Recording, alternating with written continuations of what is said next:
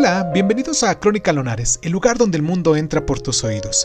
Yo soy Irvingson y en nuestra sección del día de hoy, de Cuéntame un libro, vamos a hablar de El Diablo en el Cuerpo, de Raymond Radicat.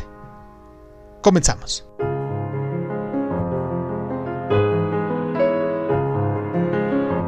Escrita cuando solo habían pasado unos 5 años de la Gran Guerra, esta historia de amor entre un muchacho de 16 años y una mujer joven casada con un soldado que está en el frente logró herir la sensibilidad de todos los lectores de su tiempo. El propio Radiger contribuyó a la polémica publicando un artículo sobre la novela pocos días después de su aparición en el que afirmaba que su falsa autobiografía era incluso más auténtica precisamente por no serlo.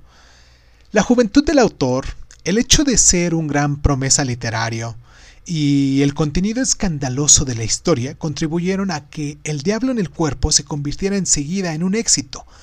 Y hoy en día el libro está considerado como un clásico que ha fascinado a varias generaciones de lectores y también de artistas. Debido a su vida tempestuosa y a su muerte prematura, Radiger ha sido relacionado a menudo con Rembrandt, y él mismo rechazaba la etiqueta de niño prodigio con su típico estilo lacónico, aunque admitía cierta afinidad artística con Rembrandt y Baudelaire.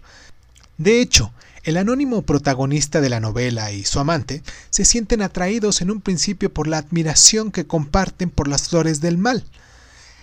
A pesar de su contacto con los surrealistas y de su relación amorosa con Jacques Cocteau, las influencias de Radigert se remotan más bien al clasicismo francés, de ahí que El Diablo en el Cuerpo sea un libro denso y ciertamente elegante, que muestran los mecanismos del amor afortunado mediante máximas muy breves y de gran penetración psicológica.